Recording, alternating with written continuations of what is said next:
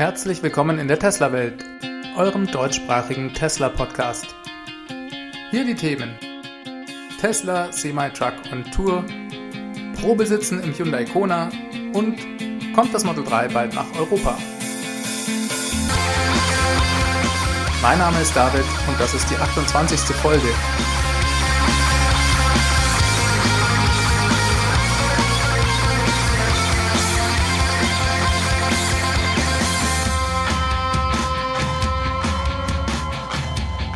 Herzlich willkommen zurück in der Tesla-Welt. Ich freue mich sehr, dass ihr auch diese Woche wieder eingeschaltet habt.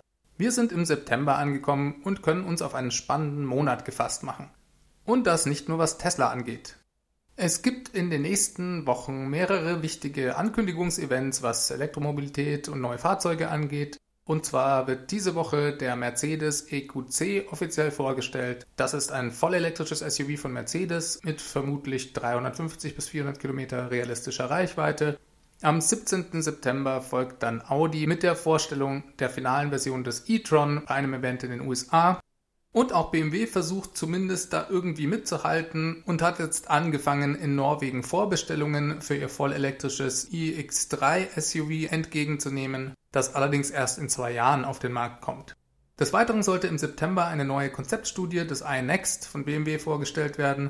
Das ist natürlich nur ein Concept Car, aber zumindest bei Mercedes und Audi handelt es sich um die finalen Produktionsversionen. Bis man die Fahrzeuge kaufen kann, wird noch einige Zeit vergehen der Mercedes EQC wird erst nächstes Jahr erwartet. Audi schafft es vorher. Die Produktion des e-tron hat diese Woche begonnen, sodass sie es vermutlich schaffen, die ersten Fahrzeuge wirklich 2018 noch auszuliefern, wenn auch ein paar Monate später als ursprünglich geplant. Trotzdem ist für mich als Ex-Fan der deutschen Automobilindustrie es sehr enttäuschend zu sehen, wie spät die deutschen Firmen da dran sind. Gerade BMW, die mit dem i3 ja super früh dran waren eigentlich, bringen erst in zwei Jahren den iX3 als erstes weiteres vollelektrisches Fahrzeug und der hat dann mit 400 Kilometer Reichweite und 150 kW Schnellladefähigkeit gerade mal dieselben Werte wie der e-tron heute, der ja auch nur das erreicht, was Tesla schon lange macht. Ja, ja, ich weiß, mit 150 kW lädt der e-tron natürlich etwas schneller als ein Model X am Supercharger, aber die Reichweite ist halt nicht besser und Audi hat auch noch kein eigenes Schnellladenetz. Tesla plant Ende des Jahres die Supercharger Version 3 zu bringen und ab da liegt die Laderate bei Tesla dann wohl eher bei 200 bis 250 kW. Spannend finde ich es trotzdem, dass jetzt so ganz langsam die allerersten vollelektrischen Fahrzeuge von der Tesla Konkurrenz zu sehen sind und endlich für etwas Bewegung am Markt sorgen. Es wird also ein interessanter Monat.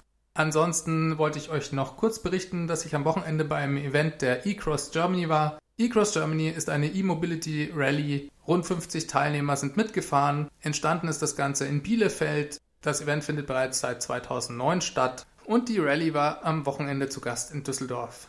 Begleitet wurde das Ganze von einer Elektromobilitätsausstellung am Rheinufer und neben einem wunderschönen Tesla Model 3, in das man sich aber leider nicht reinsetzen konnte, konnte man den Prototyp des e-Go sehen, den Hyundai Kona, den iPace und noch andere elektrische Fahrzeuge.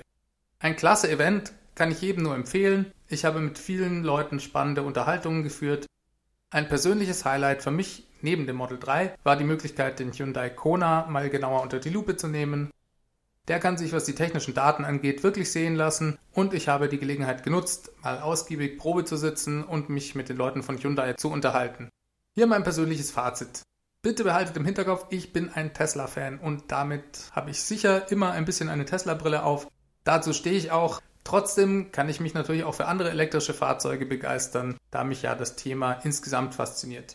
Hyundai hat mit dem Ioniq und dem Kona zwei sehr gute elektrische Fahrzeuge am Start. Für die meisten Anwendungsszenarien sind diese Fahrzeuge bestens geeignet. Natürlich haben sie kein eigenes Schnellladenetzwerk wie Tesla, auch wenn der Kona mit bis zu 100 kW schnellladefähig ist. Was die Reichweiten des Kona angeht, ist er ja durchaus mit dem Model 3 vergleichbar. Trotzdem hat mich der Gesamteindruck etwas enttäuscht. Wie gesagt, das ist mein subjektiver Eindruck. Das Fahrzeug ist deutlich kompakter und damit kleiner, als ich es mir vorgestellt habe. Ich hatte sogar den Eindruck, dass der Kofferraum vom Ionic größer ist. Ich habe dann mal in Datenblättern nachgeschaut und der ist wirklich kleiner beim Kona. Nichts in der Höhe zwar, aber der Kofferraum des Ionic ist eben viel, viel tiefer und bietet damit etwas mehr Platz, so rein volumentechnisch. Auf der Rückbank des Kona ist für mich mit 1,89 einfach nicht genug Platz im Kopfraum. wenn auch etwas mehr als im Ionic. Das ist im Model 3 viel besser gelöst. Da habe ich spielend Platz und das, obwohl das Model 3 ja eine Limousine und kein Crossover ist wie der Kona. Das Innenraumdesign sowohl beim Kona als auch beim Ionic ist nicht schlecht. Es erweckt den Eindruck, man sitzt in einem soliden Fahrzeug, aber da bin ich vermutlich dann wirklich nachhaltig durch das Model 3 geschädigt. Wenn ich hier einen Vergleich ziehen will, so kommt mir der Kona und der Ionic ein bisschen so vor wie das Nokia 8110 und 8210. Zwei solide und schicke Produkte. Das Model 3 daneben ist aber einfach das iPhone. Ich weiß, dieser Vergleich wurde auch schon hundertmal gezogen, aber es ist wirklich so. Das Model 3 spielt einfach in einer ganz anderen Liga. Sehr enttäuschend für mich waren auch die aktuellen Lieferzeiten bei Hyundai. Die Leute am Stand sagten, man müsse beim Ionic mit mindestens zwölf Monaten Lieferzeit im Moment rechnen. Beim Kona dürfte es sogar noch schlimmer sein. Hyundai hat gerade erst mit der Produktion begonnen und kürzlich eine erste magere Lieferung von 1200 Fahrzeugen Richtung Europa geschickt. Diese gehen aber vor allem nach Norwegen. Pläne, hier richtig große Stückzahlen zu bauen, sind mir nicht bekannt. Das finde ich sehr frustrierend. Für beide Fahrzeuge gibt es eine große Nachfrage. Hyundai hat wie so viele andere Hersteller auch große Probleme, genügend Batteriezellen zu bekommen. Das ist bereits heute ein Flaschenhals bei der Elektromobilität und wird in Zukunft noch viel schlimmer. Dies gilt selbstverständlich auch für Tesla. Elon Musk sagt ja selbst, dass das Wachstum von Tesla durch ihre Kapazität der Zellproduktion in Zukunft definiert und auch limitiert werde. Wobei Tesla meines Erachtens hier viel besser aufgestellt ist als alle anderen Hersteller, weil sie eben die Batteriezellproduktion in-house haben, auch wenn es mit dem Partner Panasonic hergestellt wird. Tesla hat da einfach viel mehr Kontrolle. Also, mindestens zwölf Monate Wartezeit sind bei Hyundai aktuell angesagt. Da könnte es sogar sein, dass man schneller sein Model 3 in Deutschland bekommt als ein Hyundai, Ioniq oder Kona, auch wenn man das Model 3 ja heute noch gar nicht kaufen oder bestellen kann. Aber kommen wir mal zu den Tesla News. Der Tesla Semi-Truck tourt im Moment wieder durch die USA.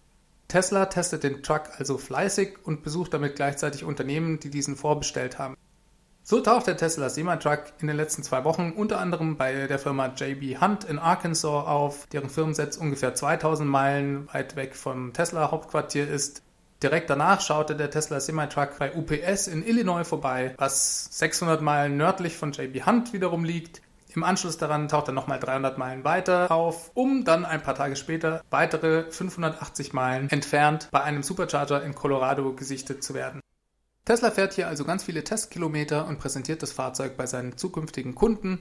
Elon Musk twitterte dazu, dass der Tesla Semi ohne viel Begleitfahrzeuge nur mit einem extrem langen Ladekabel ausgestattet mit Hilfe des Supercharger-Netzwerks quer durch die gesamten USA fährt. Wie der Truck genau geladen wird, Darum macht Tesla ein bisschen ein Geheimnis. Die Tesla-Ingenieure bitten Passanten, die sie an den Supercharger-Stationen treffen und denen sie in der Regel sehr offen viele Fragen beantworten, immer keine Fotos vom Ladevorgang zu machen. Unter anderem, weil dieses Ladesystem ausschließlich bei diesem Prototypen zum Einsatz kommt und nichts mit der finalen Version des Trucks zu tun hat. Geladen wird hier mit mehreren Ladekabeln an mehreren Superchargern gleichzeitig. Der Prototyp selber hat auch mehrere Anschlüsse zum Laden der Tesla Semi setzt ja sehr viel auf Model 3 Technologie. Er hat vier Model 3 Motoren.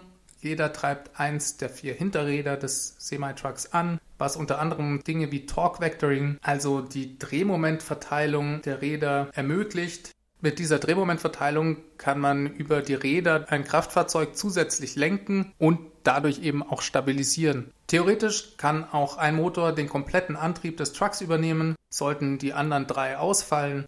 Zu den Battery Packs und vor allem über die Größe in Kilowattstunden gibt es keine Informationen, sondern lediglich Hochrechnungen. Vielleicht hat der Truck aber auch mehrere Model 3 Battery Packs. Das ist alles Spekulation heute. Ein paar mehr Infos gab es aber dann doch, da jemand, der das Tesla-Team am Supercharger getroffen hat, ein Video ins Netz gestellt hat. Der Prototyp, der dort unterwegs ist, ist derselbe, den Tesla letztes Jahr bei ihrem Event vorgestellt hat. Das Chassis ist aus Carbonfaser und von Hand gefertigt. Er hat eine Reichweite von 300 Meilen. Es handelt sich also um die kleinere Ausführungsvariante des Tesla Semis. Der größere hat ja 500 Meilen, beziehungsweise laut Elon vielleicht sogar 600 Meilen Reichweite. Er kann, genügend Power vorausgesetzt, in circa 30 Minuten geladen werden. Ich nehme jetzt einfach mal an auf 80 Prozent. Der Punkt ist, dass Tesla heute schon bei den Prototypen selbst ohne die angekündigten Megacharger nicht stundenlange Ladestops machen muss und bereits heute in wenigen Tagen Tausende von Meilen fahren kann. Der Prototyp hat 26 Kameras, die finale Produktionsversion soll weniger Kameras haben. Tesla experimentiert und testet hier anscheinend verschiedene Kamerapositionierungen. Spannendes Thema. Natürlich ist ein funktionierender Prototyp, den man Probe fahren kann, für die Kunden, die eine Reservierung getätigt haben, das beste Gegenargument gegen skeptische Stimmen aus der Industrie, von denen man ja immer wieder liest. Tesla baut neue Auslieferungsorganisation auf. Tesla ist in den USA gerade dabei, ihre Organisation, was die Auslieferung der Fahrzeuge an Kunden angeht, komplett neu umzubauen. Mit dem Schritt in die Massenproduktion schafft sich Tesla ja automatisch neue Herausforderungen. Denn mit der Massenproduktion der Fahrzeuge ist es ja nicht getan. Diese müssen ausgeliefert werden und im Anschluss daran gelangt Tesla in eine ganz neue Dimension, was die Belastung der Serviceinfrastruktur und des Supercharger-Netzwerks angeht. Da ist die Situation ja bereits heute in manchen Märkten durchaus etwas angespannt über Norwegen zum Beispiel haben wir bereits vor ein paar Folgen ausführlich gesprochen, aber auch in Deutschland ist die Situation an manchen Orten nicht ideal. Ich habe mich am Wochenende bei dem Event der eCross Germany mit jemandem unterhalten, der mir von zweieinhalb Monaten Wartezeit auf einen Termin im Service Center Düsseldorf erzählt hat. Er meinte dann noch, dass die meisten Tesla-Fahrer heute immer noch richtige Tesla-Fans seien, sozusagen die Early Adopters, die es Tesla durchaus auch mal nachsehen, wenn sie länger auf einen Termin warten müssen. Tesla würde aber in Teufels Küche kommen, wenn sie die Probleme mit dem Service und der Serviceinfrastruktur nicht zeitnah lösen. Das heißt, genügend Leute einstellen und diese auch vernünftig bezahlen. Da gebe ich ihm völlig recht, denn mit dem Model 3 und dem Schritt in die Massenproduktion bekommt Tesla auf jeden Fall eine ganz andere Klientel. Das sind dann eben nicht nur die Hardcore-Fans. Klar, diese Geschichte mit der langen Wartezeit in Düsseldorf ist selbstverständlich jetzt nur ein einzelnes Beispiel und vielleicht nicht repräsentativ für ganz Deutschland. Ich kann es auch gar nicht überprüfen, ob das jetzt überall so ist und wie es in anderen Servicecentern ausschaut. Deutschland ist ja ein recht kleiner Markt für Tesla mit nur rund 8000 Fahrzeugen auf der Straße und sieben Servicecentern. Nur zum Vergleich, in Norwegen schaut das schon ganz anders aus. Da gibt es knapp 27.000 Teslas und ich meine nur 11 Servicecenter. Wie dem auch sei, eins ist sicher, der Schritt zum Massenhersteller endet für Tesla nicht mit dem Ingriffbekommen der Produktionsrate. Das ist nur der erste Schritt. Tesla ist damit noch überhaupt nicht über dem Berg. Im Anschluss muss weltweit massiv in die Serviceinfrastruktur, ins Supercharger-Netzwerk und in die Organisation der Auslieferung investiert werden. Der Bereich Auslieferung ist in den USA natürlich jetzt als erster betroffen, da Tesla viermal so viele Fahrzeuge wie noch vor ein paar Monaten ausliefert. Ich habe euch ja in der letzten Folge berichtet, dass im dritten Quartal insgesamt voraussichtlich über 70.000 Fahrzeuge produziert werden. Das war eine eher noch konservative Schätzung. Die Zahl kann auch durchaus zwischen 75.000 und 80.000 liegen. Tesla hat sich jetzt, was den Bereich Auslieferungen angeht, in den USA organisatorisch komplett neu aufgestellt. Die USA wurden in drei Zonen eingeteilt, jeweils mit neuen Führungskadern, die für ihr jeweiliges Gebiet zuständig sind. An der Spitze der neuen Organisation steht Kate Pearson, die zuvor Vice President Strategy, Operations und Digital Acceleration bei Walmart war es wurden für die anderen neuen Posten auch noch andere neue Manager eingestellt, die von Apple und Amazon kommen. Es sind aber auch einige Leute aus der internen Organisation bei Tesla befördert worden. Im Bereich Delivery stellt Tesla im Moment auch massiv Leute ein. Des Weiteren experimentieren sie mit verschiedenen, zum Teil neuen Auslieferungsmethoden, um möglichst viele Auslieferungen möglichst schnell und reibungslos über die Bühne zu bekommen. Einen Eindruck, wie das Ganze für Tesla läuft, werden wir schon ungefähr in einem Monat bekommen. Dann stehen die Zahlen für das dritte Quartal fest. Es wird spannend sein zu sehen, wie viele Fahrzeuge ausgeliefert wurden, aber auch wie viele Fahrzeuge sich in Transit, also auf dem Weg zum Kunden befinden. Für Tesla steht hier viel auf dem Spiel, da nur ausgelieferte Fahrzeuge im Quartalsbericht als verkauft verbucht werden können. Ob Tesla in Q3 profitabel sein kann, hängt also auch direkt damit zusammen, ob sie den Auslieferungsprozess effizient hinbekommen. Track Mode nur mit Performance Upgrade Package. Diese Woche gab es unter Model 3 Performance-Fans ein bisschen Ärger, nachdem Tesla auf Twitter geschrieben hatte, dass der Track Mode für das Model 3 Performance lediglich Fahrzeugen mit dem Performance Upgrade Package zur Verfügung stehen wird. Der Track Mode ist ja so eine Art Profi-Modus zum selber konfigurieren der Fahrzeugabstimmung auf der Rennstrecke. Und ich denke, die allermeisten Fans und Kunden sind davon ausgegangen, dass dieser generell beim Performance Model 3 zur Verfügung stehen wird. So, was war denn jetzt das Performance Upgrade Package nochmal?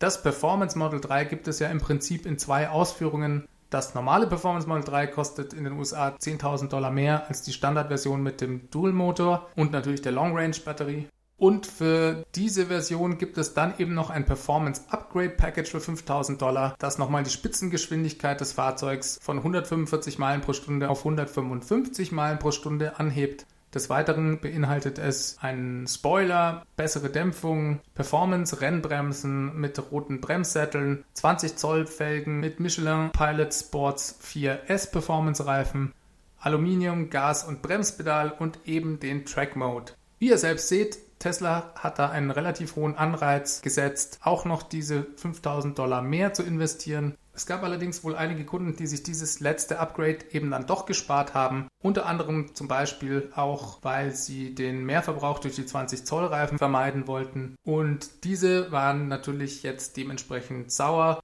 Tesla hätte das von Anfang an einfach kommunizieren können. Als Reaktion darauf haben sie angekündigt, dass sie das Performance Upgrade Package auch noch nachträglich als Option anbieten wollen, sobald der Track Mode offiziell erscheint. Könnte durchaus sein, dass dies dann teurer ist. Mich würde ja echt mal interessieren, wie viele Leute sich das Performance Model 3 ohne dieses Upgrade Package bestellt haben. Ich kann mir eigentlich nicht vorstellen, dass das sehr viele sind. Aber na gut, für die Betroffenen ist es selbstverständlich ärgerlich. Dann habe ich noch einen Nachtrag zu einer Meldung aus der letzten und vorletzten Folge. Und zwar hatte Tesla in Kanada die Landesregierung von Ontario wegen Benachteiligung gegenüber anderen Autohändlern bei der Übergangsphase im Anschluss an die Streichung der Subvention für Elektrofahrzeuge verklagt. Ein kanadisches Gericht hat jetzt dort Tesla Recht gegeben und die kanadische Regierung hat diese Woche reagiert. Die Formulierung in ihrer Anordnung wurde geändert, so dass Tesla jetzt mit anderen Automobilherstellern gleichgestellt ist Kunden, die bis zum Stichtag ein Fahrzeug bei Tesla bestellt haben, bekommen jetzt also doch noch die volle Subvention von 14.000 kanadischen Dollar. Dies hat besonders viele Kunden betroffen, nachdem Tesla zwei bis drei Wochen vor Streichung der Prämie, also vor dem Stichtag, die Bestellung des Model 3 der breiten Öffentlichkeit in Kanada ermöglicht hat Jetzt muss Tesla es nur schaffen, alle Fahrzeuge vor dem 10. September zu liefern. Das war nämlich eine der Bedingungen der Regierung von Ontario für diese Übergangsregelung. Unklar ist, was mit den Kunden passiert, die ihre Bestellung wegen der Streichung der Subvention storniert haben. Diese gucken im Moment in die Röhre. Tesla hat zwar in einem Statement an die Regierung appelliert, auch für diese Kunden eine vernünftige Lösung zu finden. Wie da die Chancen stehen, ist vollkommen offen. Es handelt sich anscheinend um über 100 Stornierungen Schon sehr ärgerlich die ganze Geschichte, da dies einzig und allein von der Regierung von Ontario verschuldet wurde. Tesla hat diese Woche noch ein ganz interessantes Patent angemeldet. Und zwar geht es darum, mithilfe der Autopilot-Technologie automatisch den Blinker zu aktivieren, wenn der Fahrer es beim Spurwechsel versäumt. Hierbei sollen die Kameras anhand der Fahrbahnmarkierung erkennen, ob das Fahrzeug dabei ist, die Fahrbahn zu wechseln. Des Weiteren wird abgefragt, ob der Fahrer am Lenkrad gedreht hat und interessanterweise wird auch noch abgefragt, ob überhaupt ein Fahrzeug in der Nähe ist, das von dem Blinksignal profitieren könnte. Natürlich sollte man beim Fahrbahnwechsel den Blinker deutlich früher betätigen, also deutlich bevor man anfängt, die Fahrbahn zu wechseln. Trotzdem ist es sicherlich besser als nichts, wenn das Auto das dann automatisch tut. Das kann im Zweifelsfall den Unterschied ausmachen. Von daher finde ich es toll, dass Tesla dies entwickelt und patentiert. Tesla legt ja seine Patente offen, damit andere Hersteller auch davon profitieren können. Nichtsdestotrotz lassen sie sich Technologie patentieren, sonst macht es am Ende ja noch jemand anders und Tesla müsste dann dafür bezahlen. Diese Woche kam es zu einem Komplettausfall bei der Tesla-App. Es handelt sich um einen flottenweiten Ausfall von fast einem ganzen Tag. Das kommt Gott sei Dank nicht so oft vor, aber ab und an dann eben doch. In der Folge konnte man über die App nicht mehr auf sein Fahrzeug zugreifen, was ärgerlich ist, aber in der Regel auch keine Katastrophe darstellt. Bei Model 3 ist ja die App und das Telefon der Schlüssel des Fahrzeugs. Da kann es dann zu Problemen kommen. Die Schlüsselfunktion per Bluetooth funktioniert zwar weiterhin, auch ohne Konnektivität der App, allerdings nur, wenn der Benutzer bereits eingeloggt war vorher und sich dann auch nicht ausloggt. Da man in der Regel in der App ja dauerhaft eingeloggt ist, sollte dies bei den meisten Benutzern zu keinen Problemen geführt haben. Theoretisch ist es aber möglich, sich aus dem Auto auszuschließen, in diesem Fall muss man dann doch auf die Keycard zurückgreifen, die man ja zusätzlich als Schlüssel zur Verfügung hat. Wenn wir schon von Schlüsseln, Keycards und Keyfobs reden, Tesla hat diese Woche auch noch ein paar Security Features veröffentlicht. Diese sind Teil der Softwareversion 2018.32.2. Das ist noch nicht die heiß ersehnte Softwareversion 9.0. Auf diese müssen wir noch leider ein bisschen warten. Da hat Tesla gerade angefangen, eine Art Alpha-Version einigen ganz wenigen Fahrzeugen auszurollen. Ist aber noch etwas verfrüht darüber zu berichten, finde ich. Es gibt jetzt ein sogenanntes Pin-to-Drive-Feature und auch die Verschlüsselung der Keyfobs wurde nochmal verbessert. Tesla-Fahrzeuge werden in der Regel nur sehr selten gestohlen und in den allermeisten Fällen auch wiedergefunden. Trotzdem ist es wohl bereits gelungen, das Signal eines Keyfobs abzugreifen und zwar nicht zu entschlüsseln, aber zu verstärken. Ein denkbares Szenario hierfür wäre, dass sich jemand mit so einem Signalverstärker neben das Haus oder neben das Küchenfenster stellt, das Signal des Keyfobs, der im Haus liegt, so verstärkt, dass das Auto vor der Garage eben dann aufgeht und er damit wegfahren kann.